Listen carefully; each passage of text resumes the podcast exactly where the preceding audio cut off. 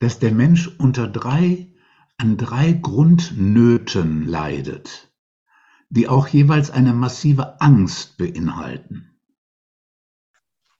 Aber wenn es eine Grundnot genannt wird, dann ist beides erfasst. Die Angst davor, dass es eintreten könnte und die Not, die dann da ist, wenn es eingetreten ist. Und das ist die, die erste Grundnot, ist die Not des Verletztwerdens, des Schmerzes, der die Folge von Verletzung ist, die die Zerstörung körperlicher Unversehrtheit, seelischer Unversehrtheit bis hin zur Möglichkeit des Todes oder den verschiedenen schlimmen Krankheiten. Das alles ist die erste Not.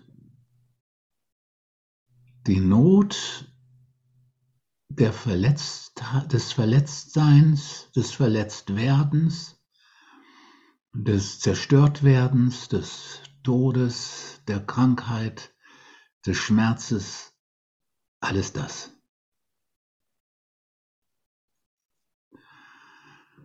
Und die zweite Grundnot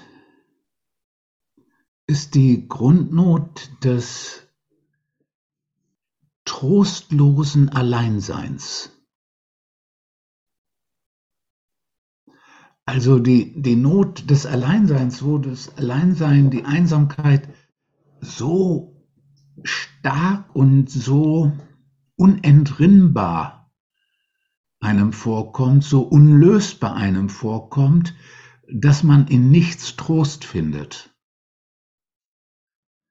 Also das Alleinsein in dieser, das existenzielle Alleinsein. Es gibt ja auch ein Alleinsein, weil mich Menschen verlassen haben, wenn Mensch jemand gestorben ist, weil die Frau ist weggegangen und will nicht wiederkommen und was weiß ich.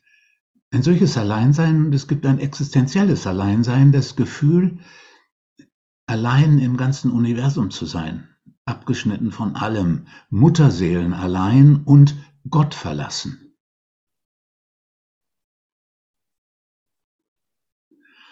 Und dann gibt es eine dritte Grundnot und tatsächlich ist es so, dass äh, diese dritte Grundnot erst verstanden habe durch, durch einen großartigen Philosophen und Mystiker und erleuchteten Menschen aus dem letzten Jahrhundert, den man dann auch nur noch im Buch treffen kann, nämlich Karlfried Graf Dürkheim, der, der als dritte Grundnot die Verzweiflung angesichts des Unsinns und des Widersinns äh, in dieser Welt, des Widersinns, der, des unsinnigen Leids, was Menschen sich gegenseitig antun, was einem womöglich selbst angetan wurde, die Unvernunft, die widersinnige Unvernunft, mit der Ressourcen vergeudet und verschleudert werden und das Klima zerstört wird